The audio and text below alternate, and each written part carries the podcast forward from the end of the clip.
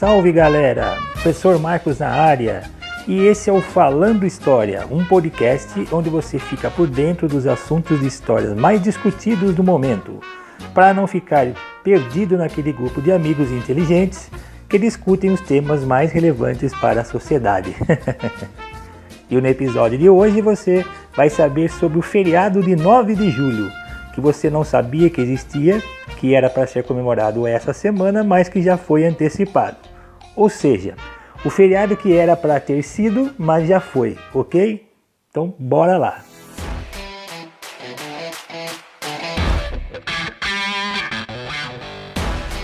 Nove de julho é feriado em todo o estado de São Paulo. Isso graças à Revolução Constitucionalista de 1932. E esse é o nosso tema de hoje.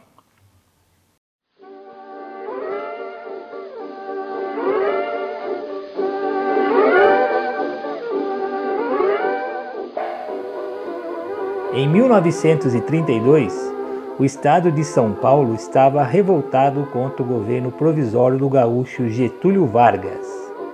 Ele chegou ao poder depois de um golpe de Estado conhecido na história do Brasil como Revolução de 1930 e prometeu aos seus aliados, que o ajudaram a chegar ao governo, eleições e uma nova Constituição para o Brasil. Mas não foi nada disso que aconteceu.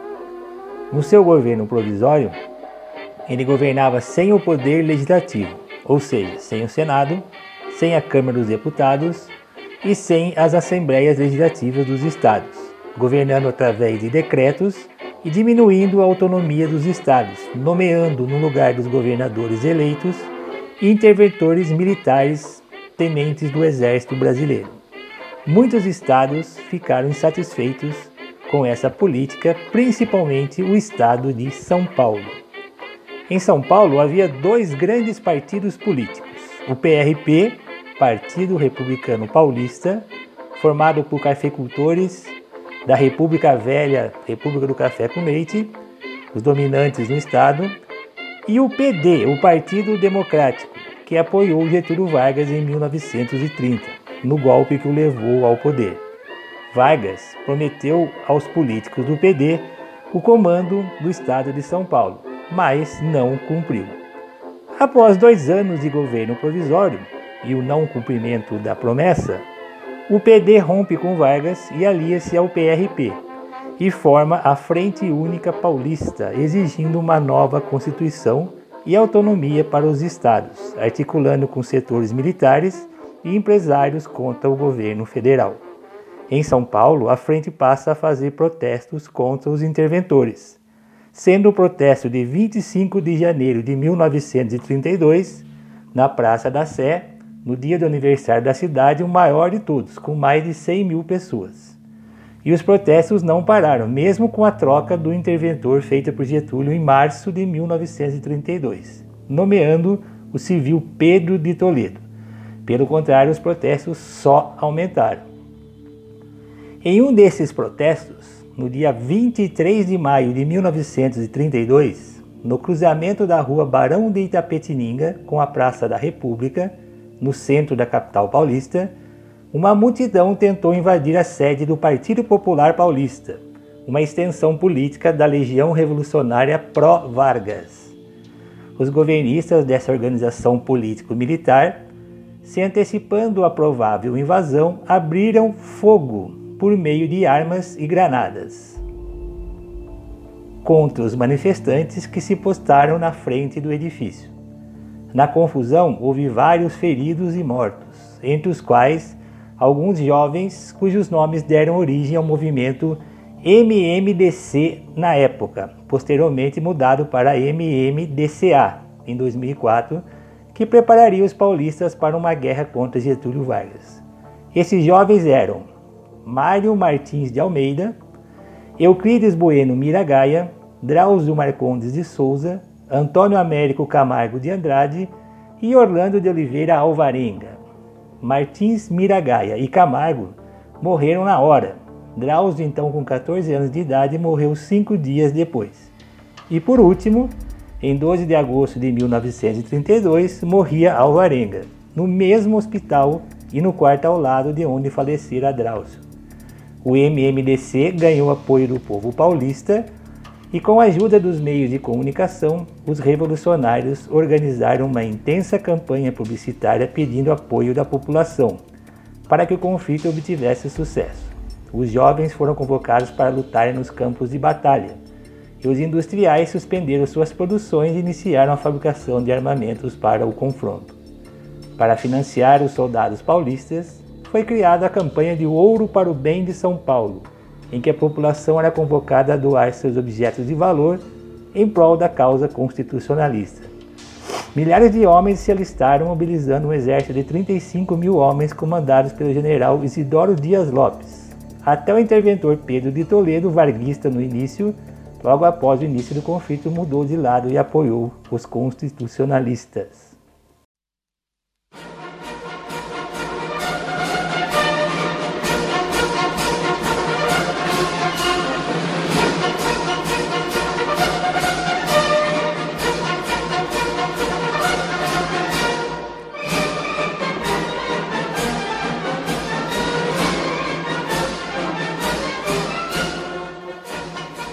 No dia 9 de julho de 1932, as tropas paulistas iniciaram a luta, esperando o apoio prometido de Minas Gerais, Mato Grosso do Sul e Rio Grande do Sul, o que acabou não acontecendo. A suspeita de que os paulistas estavam lutando pela independência do Estado diminuiu o apoio dos outros membros da federação. A ideia era dirigir rapidamente até o Rio de Janeiro e tomar a capital federal, destituindo Vargas. Ao invés disso, os ataques foram deixados de lado e os paulistas se dedicaram às defesas do território, pois as tropas federais, compostas por mais de 100 mil homens, cercaram o estado por todos os lados, inclusive no mar, onde a Marinha Federal ocupou o Porto de Santos. Os principais conflitos se deram na região do Vale do Paraíba, nas divisas do estado de São Paulo, Minas Gerais e Rio de Janeiro, mais precisamente na fronteira paulista e mineira, em um túnel ferroviário que ligava as cidades de Cruzeiro em São Paulo, e Santa Rita do Passa Quatro, em Minas Gerais. A capital paulista foi bombardeada por aviões federais. Sem poder comprar armas do exterior devido ao bloqueio do Porto de Santos, coube aos paulistas improvisar. Veículos como automóveis e caminhões foram transformados em tanques e carros de combate, e até um trem totalmente blindado foi fabricado com o apoio da Politécnica, a Faculdade de Engenharia da USP. Em 1 de outubro de 1932, quase quatro meses depois de iniciar o conflito, os paulistas renderam-se, pois não tinham mais soldados suficientes e nem mantimentos para manter a batalha contra o governo provisório. As forças militares fiéis a Vargas derrotaram as tropas paulistas. O saldo da guerra foi de 934 vidas que morreram no combate pela causa constitucionalista. Esses números referem-se ao que foi publicado oficialmente, mas há registro de mais mortos, chegando a duas mil pessoas. Os principais líderes da revolução tiveram seus direitos políticos cassados e foram deportados para Portugal. Era uma forma do governo afastar de São Paulo aqueles que motivaram a luta armada contra o poder central. Apesar de derrotados militarmente, os paulistas conseguiram o que queriam. Em 1933, foi realizada a Assembleia Nacional Constituinte, que elaborou uma nova Constituição para o Brasil, sendo promulgada no ano seguinte. O Congresso Nacional foi reaberto, os partidos políticos voltaram a funcionar e Getúlio Vargas foi eleito presidente da República por meio de eleição indireta.